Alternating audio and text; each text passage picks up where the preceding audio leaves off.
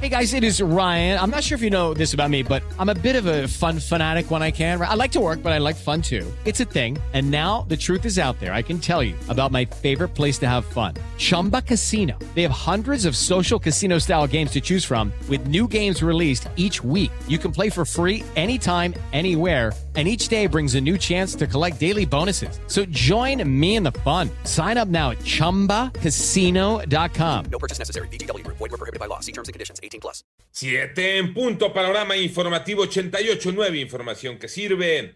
Yo soy Alejandro Villalbazo en el Twitter. Arroba Villalbazo 13. Es jueves 24 de junio. Iñaki Manero. ¿Cómo te va, Iñaki? ¿Cómo estás, Alex Villalbazo, Alex Cervantes, amigos de la República Mexicana? Gracias por seguir en Panorama. Muchas gracias, Alex. En el panorama COVID, la cifra de casos de COVID-19 a nivel mundial es de 179 millones 657 mil 832 personas, cifras otorgadas por la Universidad Johns Hopkins.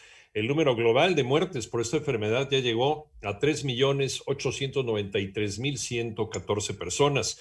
Y hoy jueves, Nueva York pondrá fin al estado de emergencia a más de un año de su imposición por la emergencia sanitaria debido a la mejora en la situación epidemiológica y el progreso en la vacunación a la población. La ciudad de Nueva York llegó a ser uno de los epicentros mundiales de la pandemia.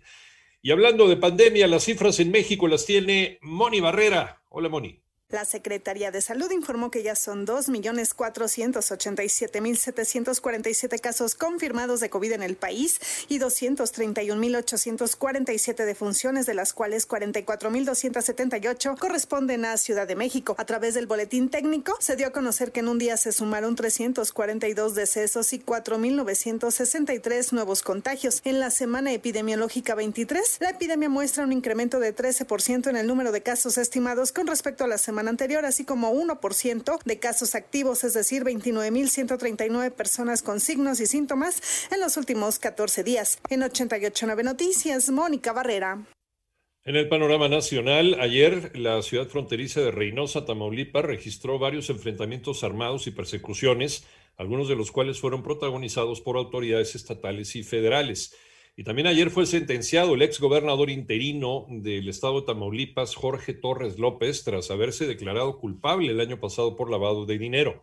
Y en Fresnillo, Zacatecas, un comando asesinó cuando menos a siete adultos durante un ataque a una vecindad de la colonia Las Flores, mientras que autoridades localizaron restos humanos abandonados en plena vía pública del municipio. Anuncia Hacienda que el presupuesto 2022 será muy especial para el país. María Inés Camacho. Al manifestar que el programa de impulso financiero para la capital del país de 2.720 millones de pesos que beneficiarán a 1.500 pymes detonará con mucha mayor velocidad la recuperación económica en la Ciudad de México, el secretario de Hacienda, Arturo Herrera, afirmó que el presupuesto del próximo año es especial. Y lo que le va a tocar a Rogelio sí es preparar el paquete económico. Y no va a ser un presupuesto cualquiera, es el, es el presupuesto de la recuperación en el país. Y al cuestionarle sobre el precio de la mezcla mexicana, que alcanza los 60 dólares por barril, afirmó lo siguiente. Tiene un impacto directo en las finanzas públicas. Nosotros teníamos un precio estimado de 42 dólares por barril para este año. Hoy en la mañana estaban por arriba de 60 y esas son buenas noticias para el país. 88.9 Noticias. María Inés Camacho Romero. En el panorama internacional, un edificio de apartamentos de 12 pisos se desplomó parcialmente en Miami, en el vecindario de Surfside. El saldo confirmado hasta el momento por la policía local es de una persona fallecida y se estima que varias personas permanecen atrapadas. Ya está en marcha una gran operación de rescate. Y el presidente de los Estados Unidos, Joe Biden, presentó nuevas medidas para limitar la circulación de las armas de fuego en su territorio con el objetivo de frenar el aumento de la criminalidad. El empresario de tecnología John McAfee murió en su celda presuntamente por suicidio en una prisión de Barcelona después de que el máximo tribunal español autorizara su extradición a los Estados Unidos, según informa su abogado a los medios de comunicación. Y otra vez en Canadá fueron hallados centenares de tumbas sin identificar ubicadas en una antigua residencia escolar, en la cual durante casi un siglo se internaron a la fuerza a miles de niños indígenas hay que recordar que el pasado 28 de mayo se descubrieron los restos de 215 niños aborígenes enterrados en las escuelas de Kamloops, en Canadá.